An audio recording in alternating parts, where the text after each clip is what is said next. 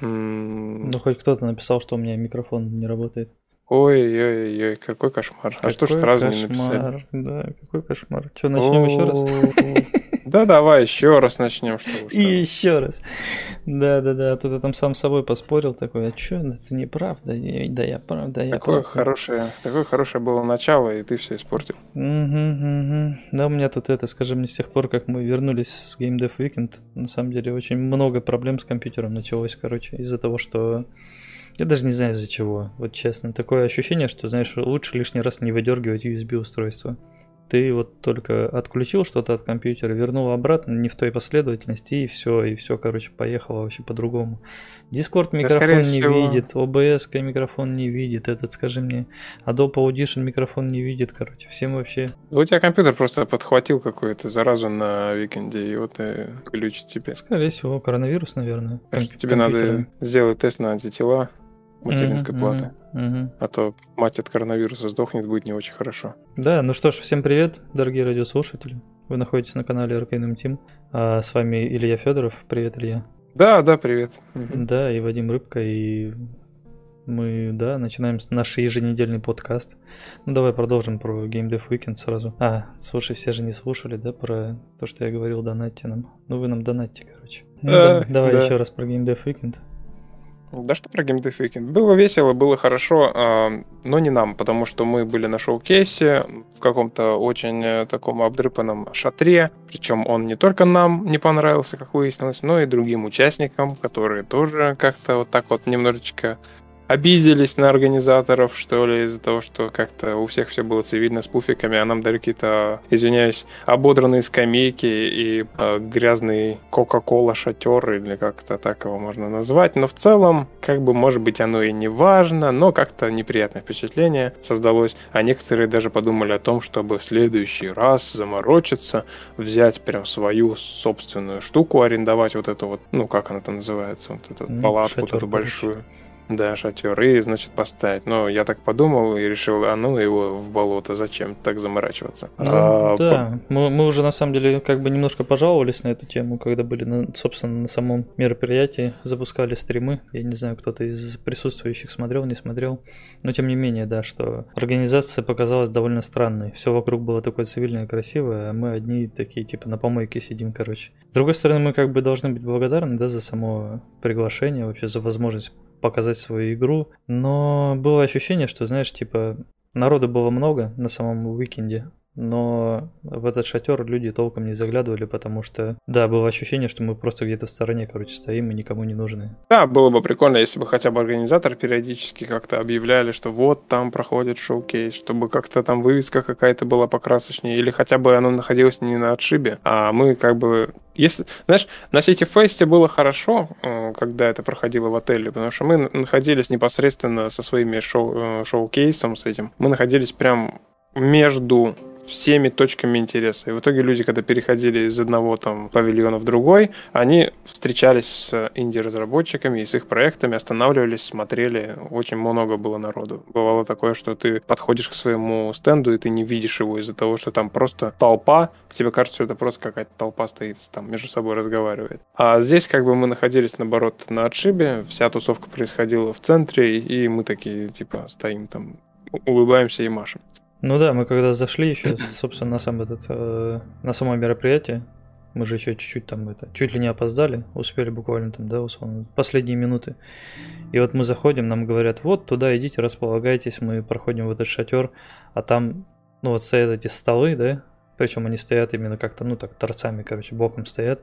Стоят столы, по бокам от столов скамейки, и там какие-то люди сидят. И никто не раскладывает там свое оборудование, никаких там мониторов стоит, ничего. То есть мы как бы уже, по сути, опоздали. И по факту а, уже все должно было быть готово, уже все другие разработчики должны были свою игру показывать. Но все это выглядит так, как будто бы мы заходим в шатер, где какие-то люди обедают. То есть реально я такой Да. типа, а мы точно здесь должны игру показывать? Я прям в замешательстве был в самом начале. То есть я не понимал, а, в тот ли нас шатер привели, а здесь ли мы должны игру показывать, а кто вот эти другие люди. То есть остальные люди в шатре, они выглядели как ребята, которые присели здесь пообедать, а мы такие сейчас типа здесь будем игру показывать. И да, это было как-то максимально странно. Да, ну, слушай, я надеюсь, что City Fest, который будет проходить, скорее всего, где-то весной, будет гораздо более интересным. Как вообще считаешь? Пойдем на City Fest? Ну, конечно, само собой. А вот, тем более, возможно, знаешь, мне кажется, Николаевка, которую мы так усердно готовили перед шоу-кейсом на Викенде, а, она будет разрабатываться исключительно, знаешь, на этих, на шоу-кейсах. То есть она висит, висит полгода, оп, там за пару суток перед началом чего-нибудь допилили. И вот так вот она и будет разрабатываться. Кстати, вот этот вот э, парень, который выиграл, я, кстати, хотел отметить то, что в этот раз мне понравилось то, что выиграла действительно какая-то симпатичная игра, которая выглядела достаточно неплохо. Да, да, да. А, я рад за этого, значит, э, человека. Его, по-моему, зовут Амир или как-то так. Я не, не помню. Ну, не он очень похож на Кадиму, поэтому для меня он просто Кадима. Кадима гений. Кадима вот гений. и все. Да, и вот я очень рад, что выиграл на этот раз Кадима. И что-то я хотел сказать еще. Ну, забыл. Ну да, ну, что это, наверное, на самом деле действительно, что довольно приятно, что выиграл человек, скажем так, достойной победы. То есть игра выглядела реально хорошо. Да, ты говоришь, что он приезжал на City Fest, и она была довольно недоработанной, да, в тот момент. Она была какая-то Она не то, что была недоработанная, а она находилась прямо на этапе, прям вот вообще никакущая. То есть там были просто вот буквально серые там кубики. Знаешь, как вот Иван нам обычно показывает, демки, которых у него там стандартные там вот эта локация для uh-huh, тестов. Uh-huh. И вот он там что-то бегает этим персонажиком. Вот у него примерно то же самое было. То есть у него буквально там вот FPS, просто вид от первого лица, и вот просто какие-то серые стены, он там что-то бегал, у него там что-то фризило, лагало, тормозило. И я вообще такой смотрю, думаю, блин, парень, зачем ты пришел на City Fest? А тут внезапно, оказывается, он взял и вот это вот сюда работал. И я хотел как раз отметить то, что вот он именно таким же образом и разработал эту игру, то, что он написал даже пост, что эта игра разрабатывалась в основном за счет того, что вот ее нужно было показывать на шоу-кейсах, и его это мотивировало, и он в итоге что-то делал. Угу, угу. Ничего себе. Интересно. Да. Потому что выглядела она реально хорошо, то есть она была оформлена приятно, да, вот эти всякие там подсказки, когда ты там подбегаешь uh-huh. к стене, там типа нажми такую-то кнопку, чтобы взбежать по стене и так далее, да. Был какой-то визуальный стиль. А, понятно, что многие вещи были так или иначе срисованы с чего-то, да, в том числе это NieR Automata, например, игра сто пудов послужила каким-то референсом для создания, да, возможно, и какие-то старые игры, я забыл про кого, они Devil May Cry, да, так или иначе. То есть какие-то, условно, слэшеры, beat 'em up, игры послужили вдохновением. Но тем не менее были какие-то и свои фишки, там те же самые пробежки по стенам или что-нибудь вроде этого. И в принципе игра выглядела приятно. Поэтому, да. Что ж, можем поздравить человека за заслуженную победу. Да, тут вот сейчас как раз э, спрашивают, э, как называется игра. Она называется Gwyn Blade. Вот так она называется. Сейчас я скину название в чат, если кому-то интересно, можете посмотреть на оппонента нашего, который э, выиграл в итоге. Причем интересно было, что они на последнем этапе уже показывали игру, то есть последние часы вообще до закрытия. А, что, возможно, тоже повлияло, кстати, да, на выбор да, студий. Да. Потому что быть объективным очень сложно, когда у тебя есть вчерашние игры, которые у тебя уже в голове перемешались и забылись, особенно после фаер-шоу и большого количества пива, и сегодняшние, которые такие свежие, интересные и красивые. Я помню, ну, это уже другая история. Помню, я несколько лет назад слушал обсуждение на тему того, что а, третий Ведьмак там стал лучшей игрой года, там что-то туда-сюда. И при этом в этом же году выходило тоже довольно много хороших игр. Но прикол был в том, что другие хорошие игры выходили там в феврале, знаешь, в марте, в июне, а Ведьмак вышел как раз к концу года. И, соответственно, в конце года такая крутая игра. И что еще может стать, кроме как игра года, кроме как Ведьмак? Ну и, соответственно, mm-hmm. здесь очень похожая ситуация. Понятно, что а, промежуток в два дня и промежуток там в полгода, в год это как бы разные вещи. Но, тем не менее, э, игра была в самом конце, игра выглядела приятно, поэтому, в принципе, наверное, тоже, может быть, сыграла какую-то роль. Но при этом, по-моему, не мы одни расстроились из-за того, что на мероприятии был только один приз для инди-разработчиков. То есть сколько там ему подарили? Что-то там 100... Да, да, ну, э, чек на 100 тысяч рублей. Чек на 100 тысяч рублей. То есть по факту можно было выбрать и три место, да, то есть это могло быть первое место, там, да, с самой большой наградой, даже условно, там, не знаю, 70 тысяч рублей. Второе место там с наградой поменьше, и третье место там с самой маленькой наградой. И я думаю, что никто бы не расстроился из-за этого. Главное место, ну, первое место бы не расстроился. То есть вы, по сути, приглашаете а, инди-разработчиков. Инди-разработчики это люди, которые делают что-то на как это называется, на добровольных началах, то есть условно за бесплатно, сами с собой там сидят, и им любая поддержка была бы приятна. А тут как бы из, э, сколько там было, 12 игр или сколько я... 14. 14 игр. Вот из 14 команд, по сути, которые показывали свои игры, а, получает только одна. Как-то это было странно. При этом там было, да, по-моему, два приза. Он же получил и чек на 100 тысяч, и возможность там где-то там показать себя на... Не помню где, не то на DTF, не то где. Ну, в общем и целом, я думаю, что мы уже прям это достаточно это как-то подробно начали уже обсуждать уикенд, но в целом, я думаю, можно подвести итог. То, что, в принципе, было интересно. Было, во-первых, вкусно, потому что нас бесплатно кормили. Mm-hmm, mm-hmm. А, выиграла игра, которая достойна выигрыша. Это очень круто. Я, на самом деле, даже немножко болел за этого парня. Потому что у него какая-то есть своя необычайная харизма. Ну, Кадзима, что сказать. А, вот. То есть, если ты приходишь на шоу-кейс, то у меня какое-то впечатление было немножко, как будто я нахожусь в среде в такой немножко токсичной. То есть, все вокруг какие-то друг на друга, знаешь, так смотрят, типа, а, mm-hmm, что там у него. А этот парень, он просто такой, знаешь, доброжелательный, он ко всем подходит, все у всех классно, всем что-то приятное может сказать, такой, знаешь, без каких-то злых э, умыслов. И вот приятно, что он выиграл, короче. Ну да, ну да. Вот. А... Ну что, расскажи тогда, как ты отдохнул? Да, тут, наверное, сильно много не стоит рассказывать, потому что отдохнул я... Тут, тут двоякая ситуация. То есть, во-первых, я заболел на всю неделю, улетел 16-го, 25-го вернулся, и всю эту неделю, во-первых, шли дожди, и только два дня была хорошая погода, в которой мы, собственно, немножко полазили по горе, покатались там на квадроциклах и все такое, там посмотрели на виды, а, значит, а, Аршана. Иржан? Аршан. Иржан? Такой населенный пункт или типа того, туристический, значит, вот этот вот. Туристическая точка. Угу. Вот. А все остальное время мы практически просто жарили шашлык и ждали, пока кончится дождь. А, немножко погуляли, вот, и... Но зато, зато меня можно поздравить с почином. Я первый раз слетал куда-то на самолете, и мне очень даже понравилось. А самое главное, я для себя отметил некоторые ощущения, которые вообще-то нужно тоже передать в Space Rift. А, вот, ощутил некоторые вот эти вот перегрузочки небольшие, смену давления, охренел от этого на самом деле, и потом еще представил, что космонавты это вообще они вертикально просто вверх на ракете взлетают, mm-hmm, и тогда mm-hmm. мне вообще башню снесло. Не представляю, как, как они там вообще вот это вот все переживают и так далее. Ты в курсе, что самолеты, которые истребители летают реактивные, что у них там специальный костюм есть? Что-нибудь Нет. слышал об этом? Короче, по факту Нет. пилот истребителя, он сидит в специальном костюме, он на все тело, получается, надевается, и костюм подключается к самолету. И когда угу. начинаются перегрузки, самолет чувствует перегрузку, ну, в смысле, с помощью датчиков, и он угу. может накачивать костюм специально для того, чтобы кровь, которая отливает от э, головы, поднималась обратно. То есть, по сути, пилота сдавливает, ему сдавливает ноги, и получается, кровь больше приливает к голове во время перегрузок. То есть ему легче получается это все переживать. Ну да, немножко легче, чем могло бы быть.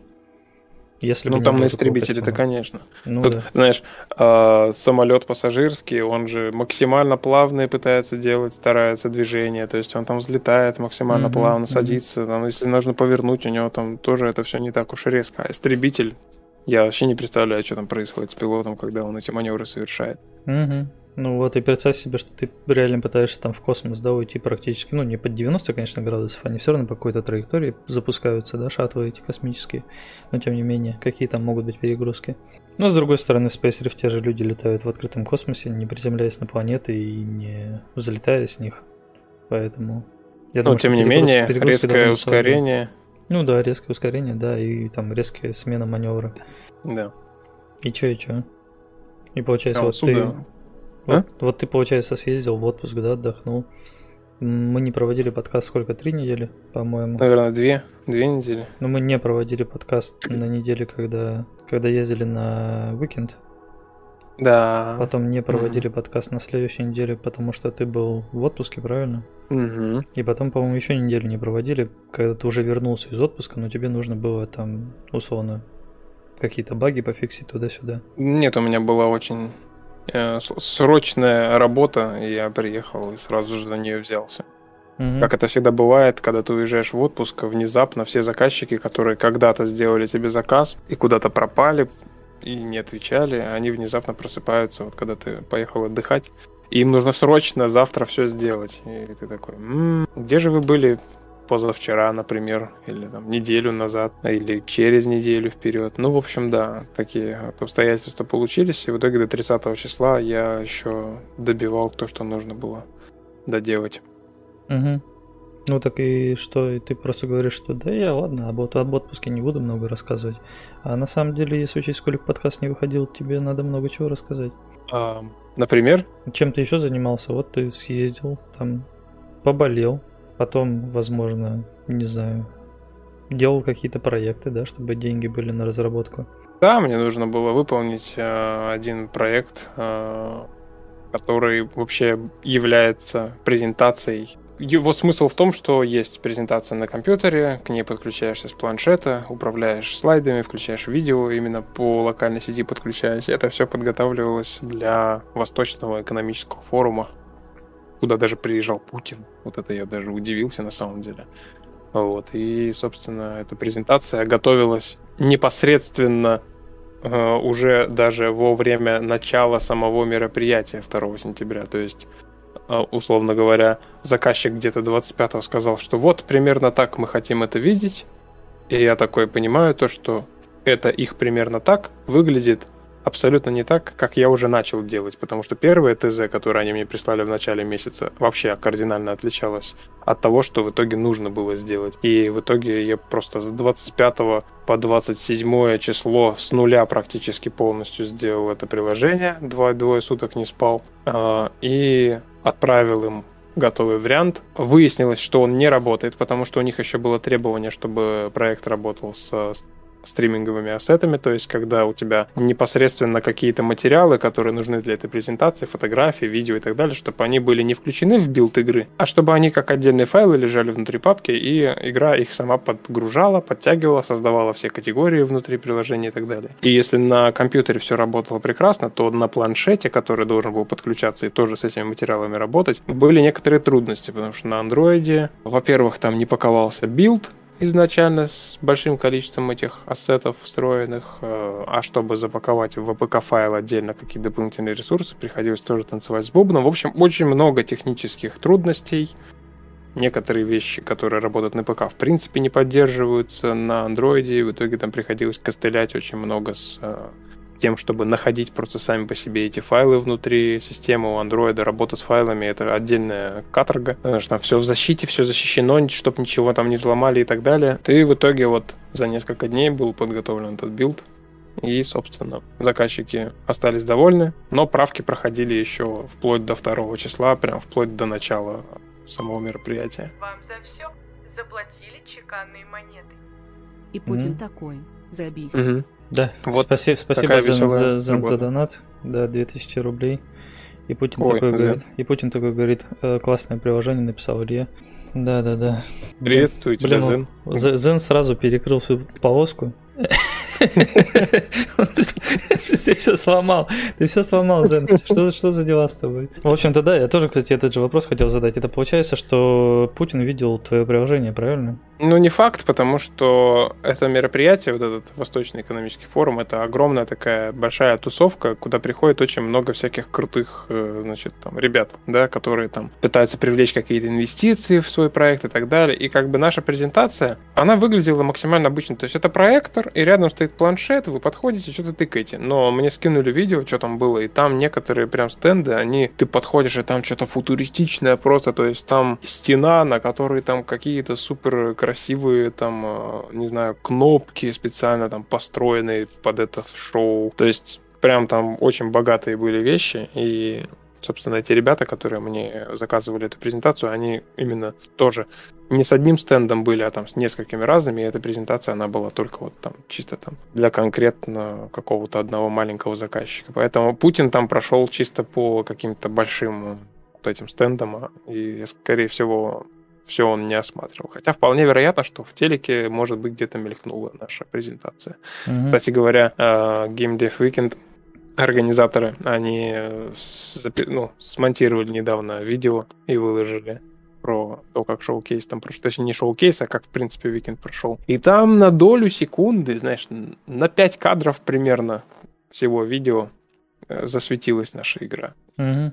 Да. Меня это на самом деле всегда это удивляет немножко, что мы как бы, ну, довольно много времени проводим, да, вот там рассказываем этим, рассказываем тем, рассказываем. Тут, тут человек подходит с камерой, что-то снимает, короче, туда-сюда, берет интервью, короче, а потом ты такой, а, так, вышло какое-то видео, давай посмотрим. И там буквально реально что-то там полторы секунды, причем там еле-еле как можно разобрать, что там Space Rift. То есть, если бы я не знал, что это Space Rift, я бы не понял, что там вообще. Ну, меня бы это да. никак не заинтересовало. И ты такой, да блин, я сюда ехал для того, чтобы показать свою игру чтобы она, ну, чтобы ее увидели здесь, и, возможно, на каких-то площадках увидели потом у ребят, к кому я ездил. И никто ее нигде не видит, потому что она не попадает ни в какие монтажи. Ну, типа, ну что, она так плохо выглядит, что, почему мы какие-то эти, как они называются, прокаженные? Ну, Короче, ну, да, я думаю, удивляет. это уже это, это уже их э, дела, конечно, как там что монтировать. Но, знаешь, у меня недавно закралась мысль в голову, что когда-нибудь мы, наверное, организуем свою тусовку инди-разработчиков. Угу, угу. Потому что что-то есть. Э, потому что я смотрю иногда на вот это вот мероприятие у нас каждую неделю проходит в онлайне. Типа, когда индюки собираются в Дискорде и показывают друг другу э, наработки, которые они сделали за прошедшую неделю. Угу. И там как бы все вроде более-менее прикольные ребята, но ведущий, он такой прям он очень медленно разговаривает. Он такой прям, знаете, скучный, скучный, нудный, просто ведущий. То есть он как бы сам по себе-то парень неплохой, Mm-hmm. Но ведущим ему быть не очень идет. Э, я так постоянно захожу туда, ну не постоянно, я уже реже стал заходить. И вот он начинает вести, и, и, и вот уже все видно, даже у них все с веб-камерой сидят, и все видно, что прям вот уже на месте сидеть не могут, они ждут, когда он там свою речь дотолкает. А он еще запинается, заикается. Я, я хотел спросить, он похож на Вассермана, но когда ты сказал, что он запинается и заикается, я понял, что на Вассермана он вообще не похож. Да, ну, в общем, да. Мне кажется, я какой-то токсичный вообще стал в последнее да, время. Да, брось, все нормально да. вообще. На самом деле, знаешь, что я тебе скажу? А люди любят честность. Главное быть честным. Честным перед самим собой и честным перед своими зрителями, перед своими там игроками теми же самыми, да? Если вот у тебя есть вот это вот, знаешь, желание чего-то там, кого-то не знаю, не то чтобы оскорбить, но отчитать за что-то, да, там условно, или еще что-нибудь вроде этого. Сделай это, выплесни свою эмоцию. Я думаю, люди не расстроятся из-за этого. Люди поймут. С другой стороны, все равно здесь мало кто представляет, о чем мы говорим. Я специально это делаю только там, где непосредственно те, о ком мы говорим, это не услышат никогда. Хотя, может, и услышат, потому что некоторые следят за нашим проектом, и даже некоторые говорят, что мы большие молодцы. Mm-hmm. А, вот, так что, да. Ну, а по поводу этой, скажи мне, условно, тусовки инди-разработчиков, я тебе уже предлагал, да, что в подкаст приглашать кого-нибудь из них. Я до сих пор да. не понимаю, почему мы это не сделали. То есть, по факту, у нас есть выходы, да, на разных там разрабов, возможно, даже местных, да, местного значения. И, в принципе, ну, как бы, я думаю, людям было бы интересно. Потому что мы и так, как бы, да, вот недавно разговаривали о том, что мы довольно часто ведем подкасты, и если каждую неделю собираться и говорить только про Space Rift, нас надолго не хватит. Потому что, ну, как бы, каждый человек конечен, и продукт тоже конечен. И мы зачастую за неделю так много не делаем, чтобы реально там час или там два часа сидеть и разговаривать только о Space Rift. Поэтому я думаю, что это отличная идея вообще, приглашать именно инди-разработчиков к нам на подкаст. Нужно подумать о том, как это тогда оформить, потому что, видишь, сейчас у нас есть подкаст непосредственно по как бы мы все равно разговариваем типа по Space Rift, да, то есть мы хоть и говорим сейчас вообще не про него, но подразумевается, что мы как разработчики просто каждую субботу разговариваем вообще о том, что у нас тут происходит, как у команды разработчиков. Мы там говорим про Weekend, про что-то еще, а как тогда быть с э, вот этим вот э, подкастом с другими разработчиками? Как его Никак, мы назвать, просто, где просто пе- переназовем, опубликуем в этом же месте. Я думаю, что ну, в площадке нет проблемы. Да, я понимаю, что условно мы ведем стрим с, да, со страницы Arcanum Team, но кто сказал, что Arcanum Team не занимается и подкастами тоже? Правильно? Мы же ведем не Да, со страницы там Space Rift э, Arcanum System, мы ведем именно от Arcanum Team. Соответственно, можем и от лица Arcanum Team брать какие-то интервью или еще что-нибудь вроде этого. Ставьте там плюсик в чат, если вам будет интересно послушать кого-нибудь из инди-разработчиков. Да, там, кстати, в чате вообще своя атмосфера. Суда спросил, почему игра разрабатывается так медленно. Мгм. А ему там вроде как уже даже ответили. Не, ну, Вот, ну, можешь я- тоже ответить, почему так медленно? Вот у него здесь развернутый да, вопрос, типа дело в деньгах или есть какая-то другая причина? Ну, разумеется, поскольку мы являемся инди-разработчиками, в первую очередь это подразумевается то, что у нас нету какого-то инвестора, издателя, есть только Zen. Э, По-моему, это человек, который, в принципе, вот э, самый большой инвестор за все время, который просто вот на добровольных началах иногда закидывает на стримах достаточно солидные суммы денег. Но если говорить про какого-то издателя или прям серьезного инвестора с большими деньгами, то нет такого человека, который бы оплатил там работу ни одного там пяти программистов, например, там, или еще там кучи других э, специалистов. Поэтому, конечно, все вот так вот. Плюс ко всему, я же тоже не только на фултайме Space Rift занимаюсь. Есть еще и какие-то фриланс-заказы. Э, Кстати, есть одна очень интересная история, но я ее, ну, возможно, даже расскажу. Э, Но она такая немножко глупая. Поэтому, да, как бы разработка медленная в первую очередь из-за того, что оно как бы идет своим чередом все, да, то есть никто никуда не торопится, во-первых. А, то есть вот э, в чем вот э, игроки, которые спрашивают, почему так медленно идет разработка. А, Вы куда-то торопитесь? Как вот ты, Вадим, считаешь, стоит торопить разработчика быстрее доделывать игру? Ну, я людей понимаю, как бы, условно, вот ты сейчас нашел для себя игру, да, открыл ее, и ты хочешь от нее получить удовольствие.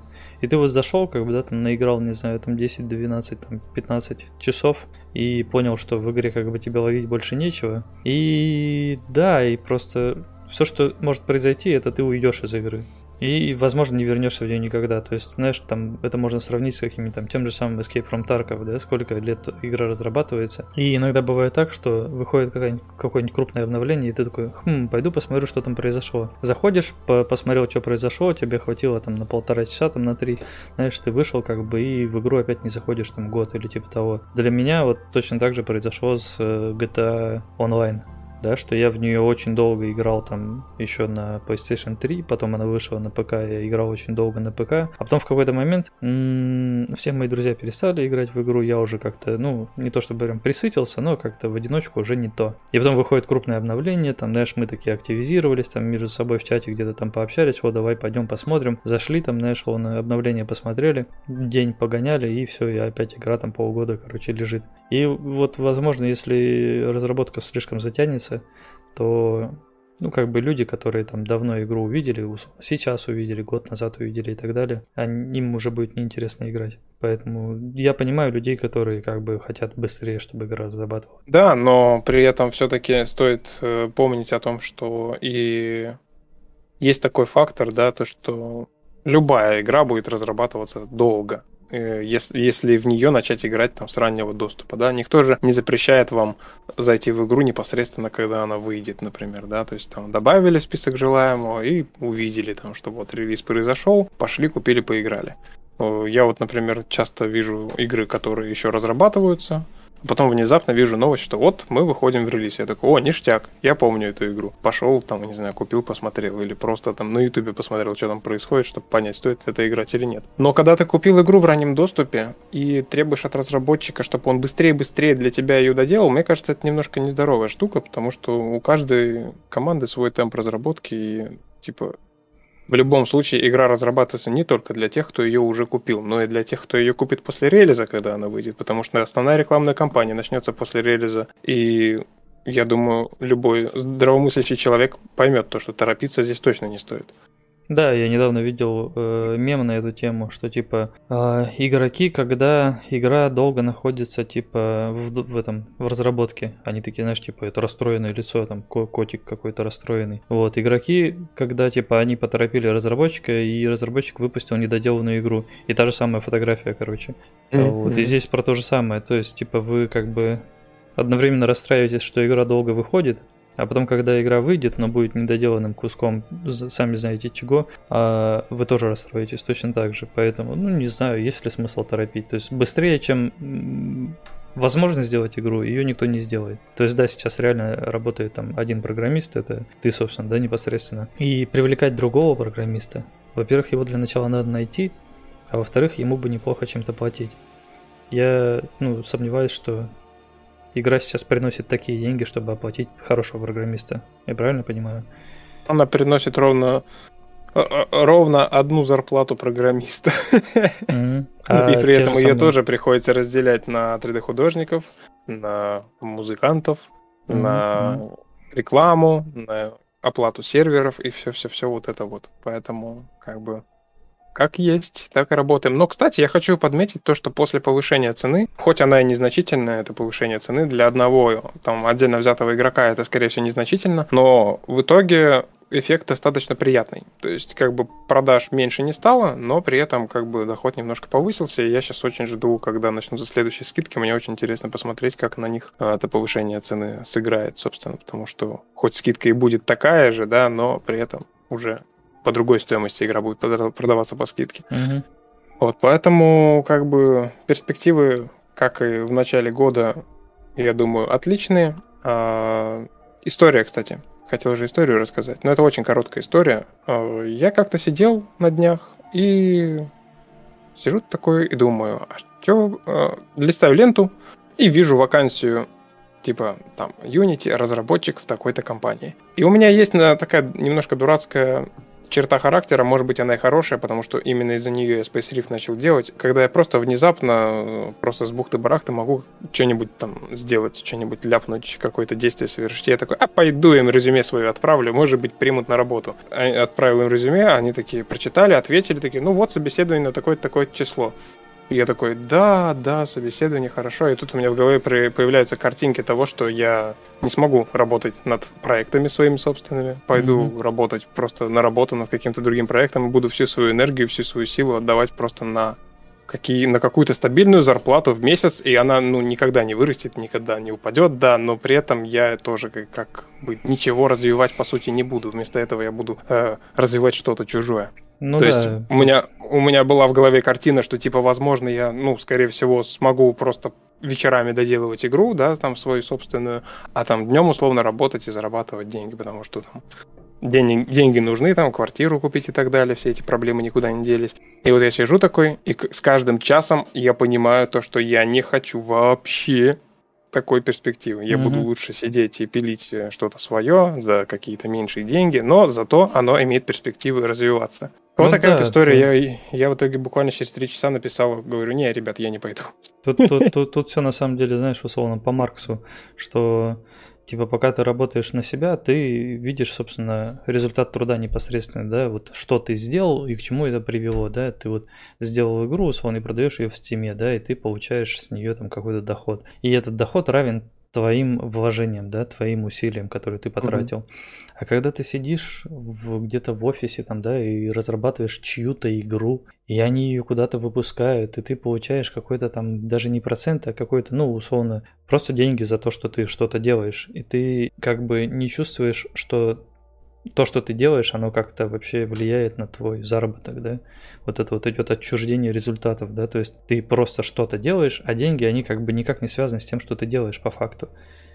Идет вот это ощущение, знаешь, твоей не, непричастности к, проис- к происходящему. Просто никуда не идешь, короче. Да, да, да, что, а ну как бы ты просто сидишь, что-то кодишь. И параллельно получаешь какие-то деньги, короче. А что ты делаешь, к чему это все приводит, там и так далее, и так далее. Как ты развиваешься, да, условно, как человек, как ты развиваешься, как тот же самый, там, не знаю, бизнесмен, например. Куда ты вкладываешь свое, там, художественное видение, например. То есть, что когда ты сейчас разрабатываешь Space Rift, это так или иначе твои идеи, твои мысли, которые к чему-то привели, да, вот из них получилась картинка такая вот. А когда ты работаешь где-то там, там уже как-то это, твое уже видение, твои идеи, они отходят на задний план. То есть я на самом деле предлагаю это Ивана пригласить на эту тему пообщаться как раз таки по поводу отчуждения, да, что мы же разговаривали вне стрима, я не буду сейчас поднимать эту тему, но он как раз был, я уверен, что расстроен тем, что он не может напрямую влиять на разработку. Да, была такая история. Мгм. Ну да, это такая очень интересная тема. То есть я на самом деле часто так делаю, это не первый раз в плане того, что подать резюме. Я это делаю, это очень странная вещь, но вот у меня такой вот способ а, вспомнить о том, что у меня все, короче, хорошо. То есть я нарочно пытаюсь изобразить себе какую-то альтернативную перспективу, да, в виде там, допустим, там работы, а, на которую я буду ходить и работать. И тут же я начинаю э, для себя отмечать то, что, знаешь, как в фильмах, когда вот нужно всегда помнить о том, что у тебя есть, и ценить это, короче. Вот такая же история, что ты сидишь, что-то задолбался, такое у тебя настроение, и ты такой пошел, что-то там какую-то фигню сделал, и потом сидишь такой, не-не-не-не-не, ребята, тормозим, Мгм, стоп, мгм. все, все, нафиг, нафиг эти мысли. Мгм. Вот, Нормально, вот так вот. нормально я сидел, нормально я разрабатывал, Да. ничего страшного не да, произошло. Да, да, да, все было хорошо, Да, да, да. никаких проблем. Я, кстати, это на самом деле немножко слегка касается темы то, что мы вчера фильм посмотрели, да, главный герой, Да, что Да. там, по сути, это как бы история, э, ну, она, по сути, это про этого как раз главного героя, да, который как бы не главный герой, NPC, вот, но при этом есть параллельно еще история о разработчиках, которые сделали собственный продукт, этот продукт был поглощен, да, большой там корпорацией, и в итоге один из двух э, главных разработчиков этой, этого своего продукта, он как бы уже работает в корпорации, и он просто условно сидит на зарплате, и он не получает там каких-то удовольствий от своего проекта, да, который он выпустил и так далее, и так далее. То есть это уже то же самое, да? Что ты, кстати, про Мгм. фильм скажешь? фильм шикарный. Э, Фильм называется «Главный герой», э, и это фильм про то, как... э, Блин, это звучит не так глубоко, как выглядит на самом деле. Фи- Фильм про то, как э, э, NPC, как это правильно сказать? Фильм про NPC-шника, Ну, короче. фильм про то, как NPC осознал себя. Как Да, он почувствовал очень, себя да, человеком, и да, и, и он начал развиваться как человек, по сути. То есть э, он не просто там какие-то свои скрипты, да, запрограммированные делал, а именно, что он принимал какие-то решения, которые в итоге к чему-то приводили, и условно тем, что он принимал решения, это также влияло на окружающих NPC и позволяло им тоже условно изменяться, да. И да, я на самом деле, когда шел на фильм, я думал, что фильм будет, ну, просто прикольный. Но я удивился от того, насколько фильм хорош. То есть мне очень понравился. При этом, да, там были какие-то условно вещи, которые как бы ты как разработчик там или просто человек причастный к э, игровой индустрии, да, понимаешь, что ну это работает не так. Но ты понимаешь, что это все ради сценария, ради сюжета, ради того, чтобы он развивался, и ты закрываешь на это глаза и просто смотришь фильм и остаешься доволен происходящим. Ты остаешься полностью доволен а, всеми сценарными там какими-то поворотами и так далее, возможно даже отсылками и так далее. И при том, что в фильме есть масса вещей, которые не совпадают с э, реальностью, да, с реальностью разработки, с, э, с реальностью вообще игр. Но есть вещи, которые совпадают с реальностью игр, и они тебе тоже доставляют удовольствие, потому что ты такой, ну да, ну да, в этом типа есть какой-то смысл. Условно, как главный твист, да, который там в конце фильма происходит, я не буду спойлерить, но он как бы именно касается разработки. И, знаешь, я когда я пока смотрел фильм, я, с, э, я понял, что люди далекие от игровой индустрии, возможно, не могут фильм понять на 100%. Да, да, это, это есть такая проблема. Я очень, да, я очень много раз, когда славливал себя на том, что так, ну вот сейчас, например, идет шутка, которая там даже, ну вот условно, а, шутка про скины, да? Что тут, Мгм. тут даже проблема не в том, что человек далекий от игровой индустрии. У нас в русском языке довольно сложно понять эту шутку, если ты, во-первых, не знаешь английского языка, а во-вторых, например, ты не играешь в игры. То есть а, в играх скин это какая-то обтяжка да, там на персонаже, это его внешний облик персонажа, это может быть внешний облик там оружия какого-нибудь или еще что-нибудь вроде этого. Это все называется скины, но при этом скин это еще и кожа, да, человеческая. Мгм. И когда в фильме начинаются шутки, когда там типа к нему, к главному герою, к этому парню, да, подскакивают модераторы и говорят, типа, где ты взял такой скин, а он смотрит на себя и такой, типа, ну, видимо, хорошая генетика. И как бы человек в русском языке не понимает, о чем речь идет. Причем здесь скин и генетика. А дело на самом деле в том, что они, по сути, у него спросили на английском языке, где ты взял эту кожу, да, и он такой, типа, ну, Мгм. видимо, хорошая генетика. И вот, да, вот такие вещи, они как бы, какие-то вещи потерялись из-за того, что это перевод на русский язык, а какие-то вещи из-за того, что, ну, реально, как бы, надо быть немножко вовлеченным в процесс вообще геймдева. Я думаю, этот фильм специально и был сделан для, в первую очередь, людей, которые играют в игры. Потому Мгм, что иначе возможно. это нет смысла просто. Я, я сидел, на самом деле, и пару раз за фильм представлял, что если бы я это, например, смотрел с родителями или просто с какими-то вот людьми, которые не играют, это, скорее всего, было бы совершенно, ну, не то. Ну нет, на самом деле, знаешь, я как бы не соглашусь, потому что мне кажется, что очень многие твисты и, в принципе, сам по себе сценарий написан таким образом, что, в принципе, тебе не обязательно понимать, что происходит. То есть, а самое начало фильма, когда ты не знаешь, о чем фильм, там, да, есть момент, что ты такой, типа, «А, какая-то странная хрень происходит. Но когда до тебя доходит, что происходит в игре, оно как-то уже отходит на второй план, и ты просто уже смотришь за происходящим. То есть главное, условно, влиться, да, в происходящее, и тогда уже никаких проблем нету. Потому что, ну, согласись, все вот эти эмоциональные моменты, да, какие-то там, условно, а, взаимоотношения там между героями и так далее, они же тебе не обязательно играть в игры, чтобы это все прочувствовать. Ну, в принципе, да. Это как э, недавно, помнишь, я тебе скидывал ролик про Интерстеллар. Ты посмотрел? Я, к сожалению, не смог его посмотреть, потому что ты мне скинул его, тут же позвонил, и я ст- поставил на паузу и так и закрыл эту вкладку, забыв про этот. Да, ролик. по- посмотри его обязательно. В общем, суть в чем, что там как раз в ролике рассказывается о том, что, например, фильм «Интерстеллар» — это фильм, который как бы построен на твердой такой э, научной основе. И по факту, как бы сценаристом фильма является не... ребята- Нолан? Да, бра- братья вот эти Ноланы. По сути, не они являются сценаристами, а сценаристом является сам Кип Торн. Кип Торн написал весь этот сценарий и потом э, отдал Нолану, чтобы тот его переработал для того, чтобы зрителю было интересно смотреть.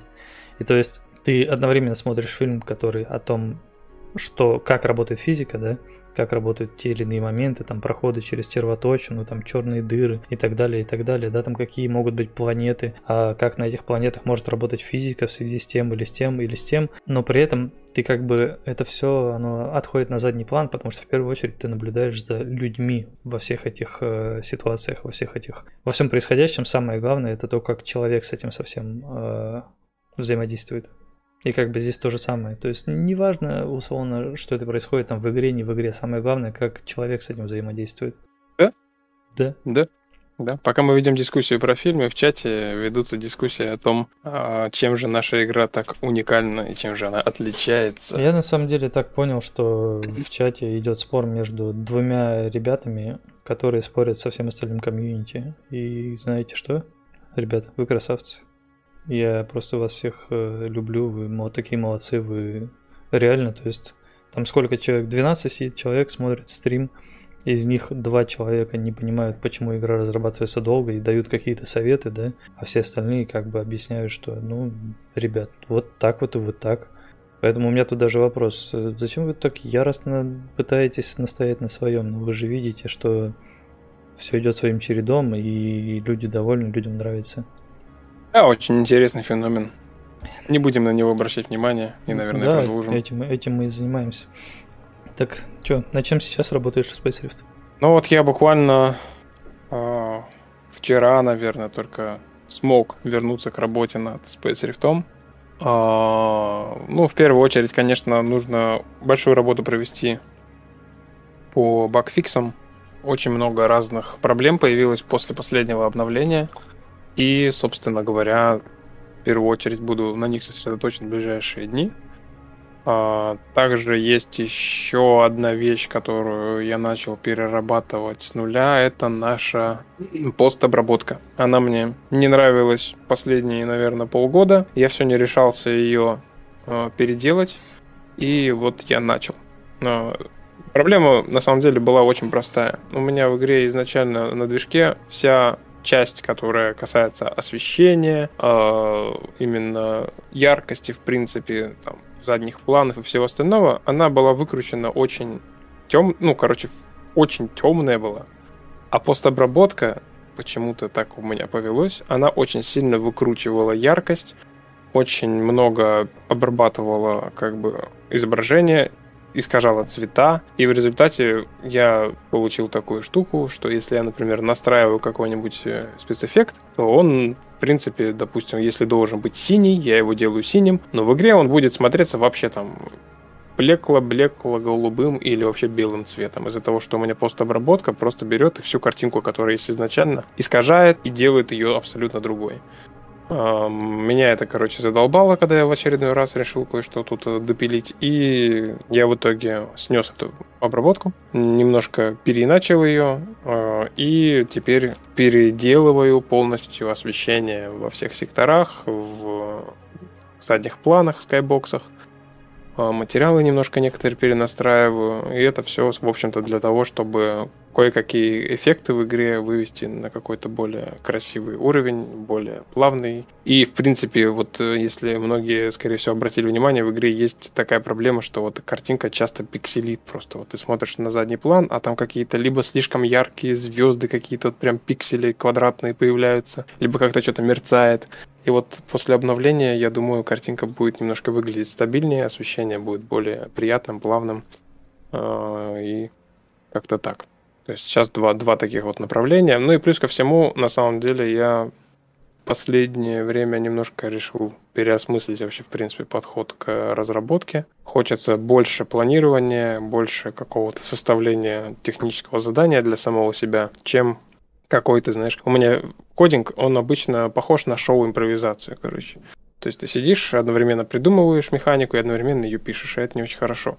А вот, и, в общем-то, думаю, тоже как-то в эту сторону буду стараться смотреть, чтобы сначала все чет, четенько продумать от и до полностью, там, может быть, даже какие-то схемы рисовать и уже по ним потом работать. Как ни странно, да, казалось бы, это должно быть изначально, но вот у меня была такая проблема, то, что я как-то с, этим подходом не дружу.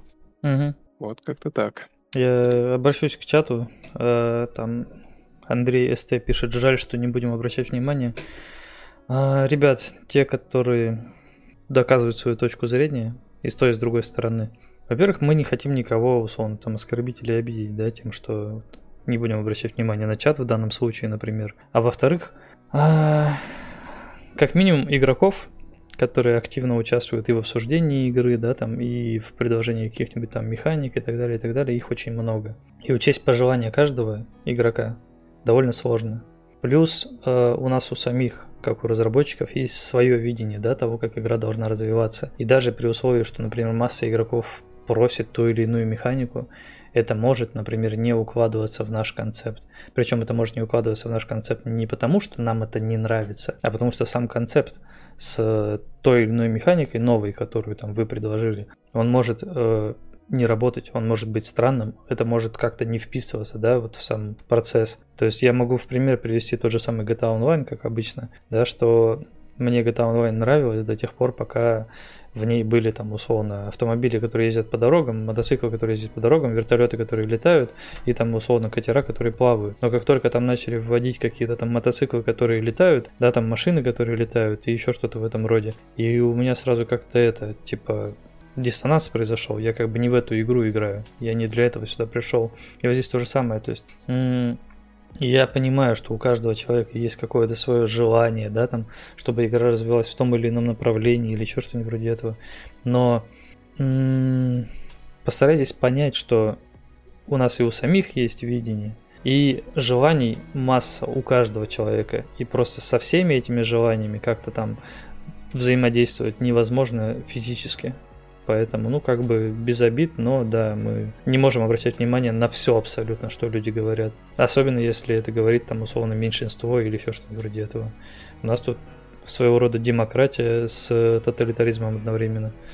А что касается того, что пишет Андрей, а, если у тебя есть какие-то предложения, ты, ты сейчас критикуешь некоторые элементы, которые присутствуют в игре. Соответственно, если ты их критикуешь, то по известной поговорке предлагай свои варианты. У нас есть на сайте раздел, где ты можешь написать собственную идею. И вместо того, чтобы просто сидеть и 10 раз в чате писать одну и ту же фразу, что у вас все неправильно, Пойди и напиши правильный вариант и скинь на него ссылку. Это будет гораздо эффективнее. Мы, скорее всего, если это будет интересная идея, зачитаем ее на следующем подкасте, обсудим и, возможно, даже перейдем к каким-то выводам и, возможно, даже немножко поменяем э, вектор направления разработки. Потому что, я думаю, те, кто смотрит нас давно, уже в курсе то, что мы очень часто можем прислушаться к какой-то идее и э, именно пересмотреть какой-то план разработки даже по какой-то механике и сделать именно так, как э, предложил игрок. Потому что действительно очень многие предлагают годные идеи. Mm, я, кстати, знаешь, что тебе хочу предложить? Мы, кстати, забыли на этой неделе это сделать. Типа, мы обычно читаем а, обзоры в Steam. И... Угу. А что если нам также зачитывать и предложения с сайта на подкасте? Да, можно. Зачитывать, можно, ну... обсуждать, как-то там условно какие-то свои варианты придумывать на, на фоне этого и так далее. Да, почему бы и нет? Да, я тебя перебил, нет? Нет, в принципе, я уже закончил. Угу. Да и в принципе, наверное, у нас уже скоро подкаст должен подходить к концу. Мы же примерно хотели сократить да, общее время подкаста до где-то часа, полтора Да нет, мы часа. не хотели сократить, мы хотели просто поставить э, отчет, что час это минимум, а дальше как получится, поэтому, да. А еще, что еще? Я сортировал эти, так скажем, мне обзоры за неделю, а на самом деле они ж нам надо минимум за месяц, правильно? У нас же не было три недели. Там, возможно, появились еще обзоры. Что, прочитаем, кстати, обзоры? Есть смысл? А, да, там на самом деле их было не так уж много, а, но в принципе можно прочитать, только как их отсортировать за... Я вот за месяц отсортировал. Читай все, что с 16 числа. С... Даже с 14. С 16 августа. Даже с 8. С 8 августа. М так, ну давай, тогда что, 10 августа начнем. Так, SD 63. Наиграл м почти 2 часа. Не рекомендует игру. Не понял, насколько игра хороша, так как в первом же секторе встретил двух хлопцев, которые не давали не, ну, видимо, не давали мне перелететь в другой сектор, ни на другую станцию, а тупо валили, как только я взлетал. Разработчик молодец, что дал людям возможность PvP прямо на старте, пока ты не понял, как летать, стрелять и вообще, что тут к чему. Это способствует притоку новых игроков. Сарказм. Как-нибудь ну, ответишь на это? Или прочитать просто твой ответ? Да, в общем-то, да, я уже ответил. Собственно, Корсейр отвечает. Добрый день. К сожалению, в настоящее время механизм патрулей не до конца отработан. Очень жаль, что вам попались такие токсичные игроки. Но мы были бы рады, если бы вы все же попробовали зайти в игру еще раз. Может быть, все-таки ваше мнение изменится. А если есть жалобы на игроков, вы можете написать сообщение в нашем Дискорд-канале. Думаю, там легко найдутся те, кто прилетят и помогут отбиться. Да, кстати, я вообще люблю ситуации, когда игроки э, организовывают собственный такой механизм патруля, когда они просто находят какого-то негодяя и начинают его наказывать самостоятельно. Мне кажется, это вообще самое лучшее проявление комьюнити, Мне когда все сплочаются. Напоминает эти рассказы Боуджет про If Online. Да, там да, да, там да, эти да. топливные крысы, там, знаешь, летят куда-то там за 3-9 земель, чтобы привезти человеку топливо, чтобы он смог долететь до секторов каких-то. Вот, и здесь это, да, тоже напоминает такую работу комьюнити между собой. Это, кстати, к разговору о том, мы, по-моему, обсуждали это на последнем подкасте, что типа нужно ли вводить там те же самые механику топлива и так далее, и так далее. И вот в, в тот момент я тоже вспомнил вот эту работу с комьюнити, да, что они, в принципе, и сами между собой могут разобраться там, да, условно, с проблемами с топливом. Но это не значит, что надо механику вводить, это просто сам факт, что, в принципе, это бы как-то еще разнообразило именно работу комьюнити между собой. На самом деле, по поводу экономики, кстати, вот сейчас вспомнил. Я не помню, кто именно. Если здесь есть автор этой цитаты, то пишите плюс.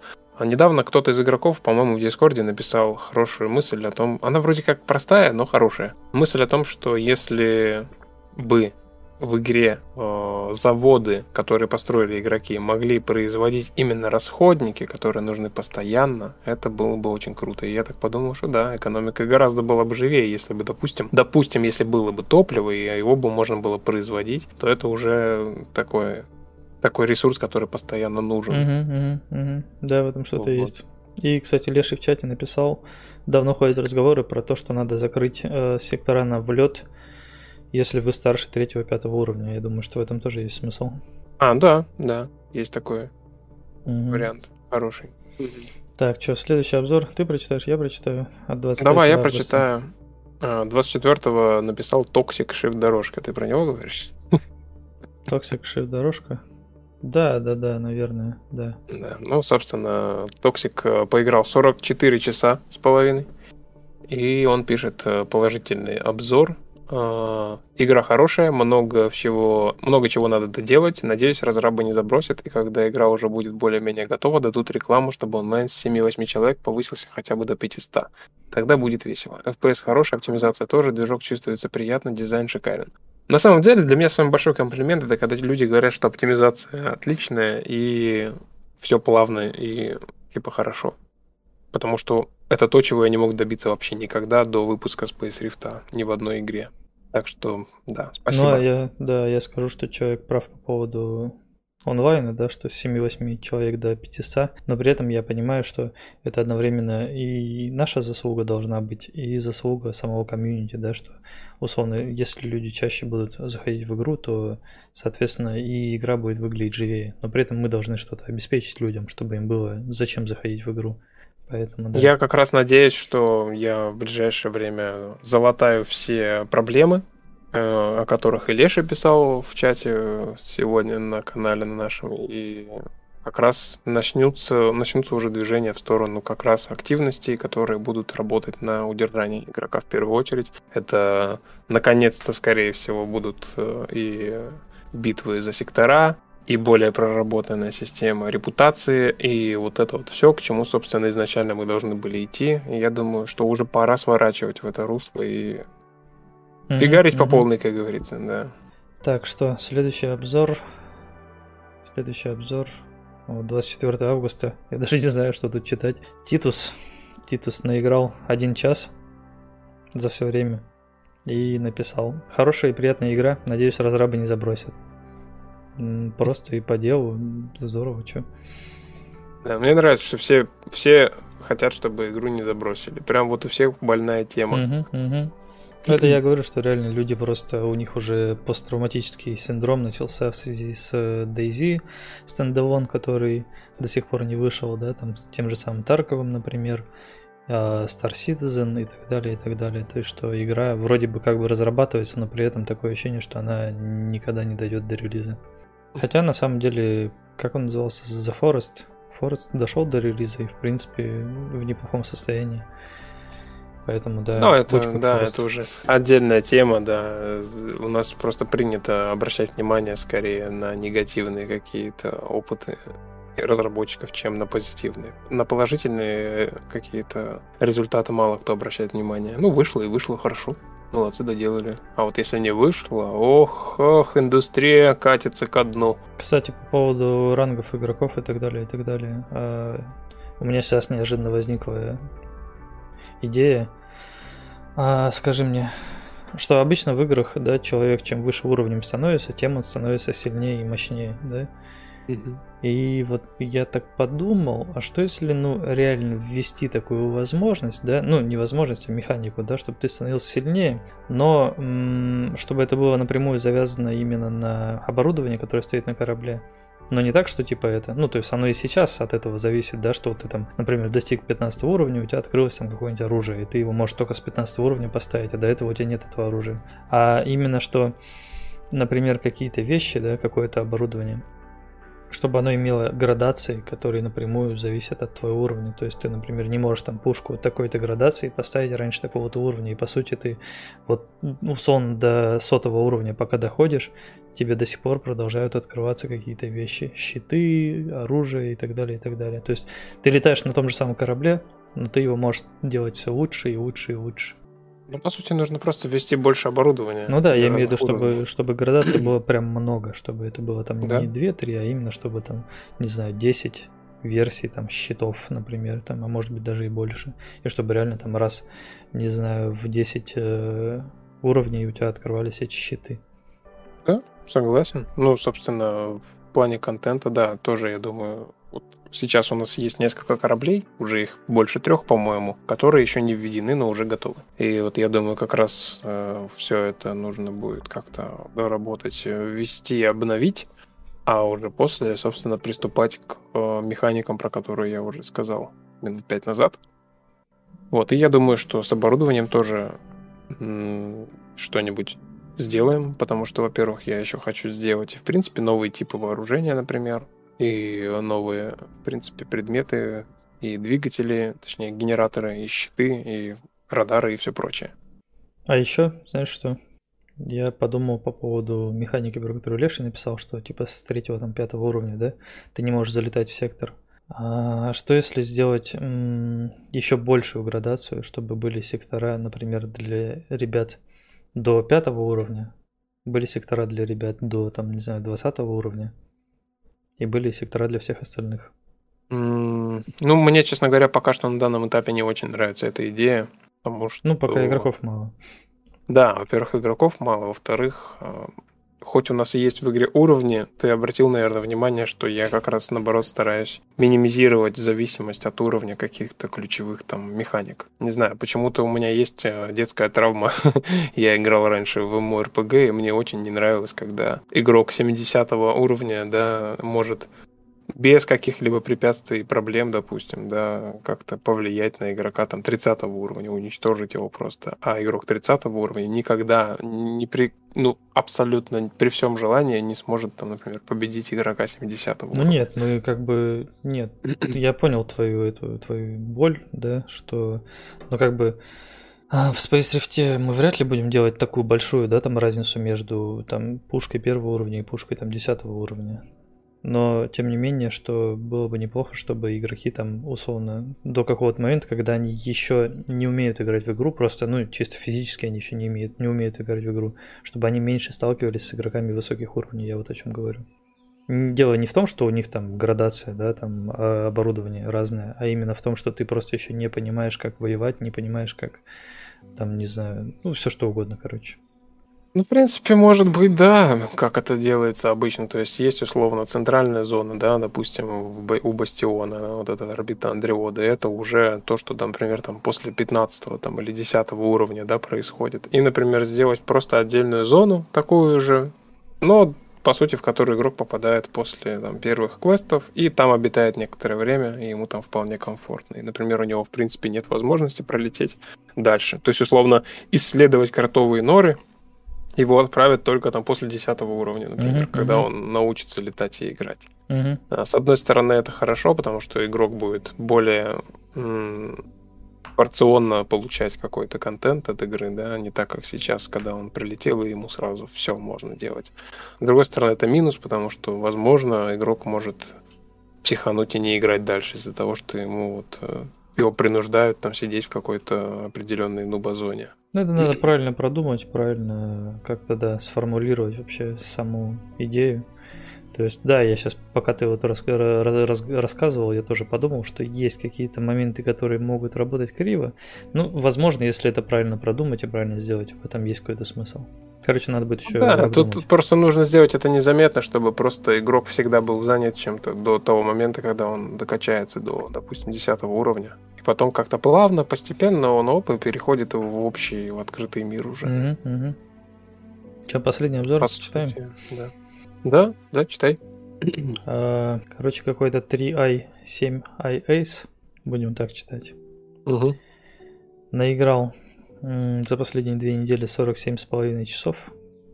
И на момент написания было почти 40 часов. Пишет. Я не любитель строчить комменты, но данный случай особенный. Причины две. Сейчас Космосим уже не редкость и новые пытаются делать постоянно, включая и онлайн-проекты. Беда, что даже минимальные требования сразу вводят в ступор. Чтобы на практике оценить проект, нужно специально приобрести под него железо и установить новейшее ПО. Но большой проект не означает круто, в них по-прежнему нечего делать. В этом же проекте о минималках пока и речи нет. Все летает даже на посредственном железе. Собственно, это первая причина. Я решил взглянуть на проект. Вторая причина, куда я попал. А попал я в старую добрую и бессмертную X2 Z-Thread. Это с нахлынувшими воспоминаниями и побудило, и побудило к написанию.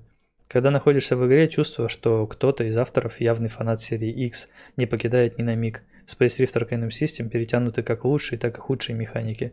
Авторы проводят подкасты, представили дорожную карту, обещают развивать проект, только пока непонятно куда. Фанатам X рекомендуется, да и остальным можно, цена и минималки позволяют.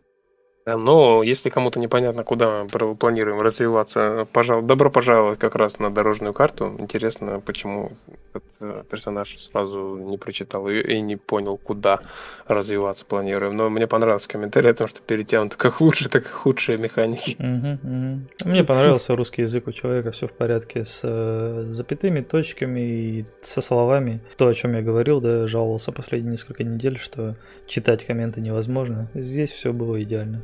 Спасибо за развернутый и хорошо написанный обзор. Да. Да.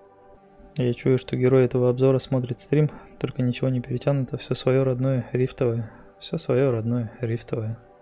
Смотрит этот стрим, но если смотрит, то привет ему. Че, на этом будем заканчивать? Да, наверное, давай закругляться. Как говорится, мы же своей цели сегодня уже добились. Все. На все хорошее против всего плохого. Все, деньги, деньги собраны. А, все цель. Всем спасибо, все свободны. Ну, собственно, да, всем спасибо, кто присутствовал на нашем почти еженедельном подкасте. Да, всем удачи и чистого космоса. Пока. Пока-пока.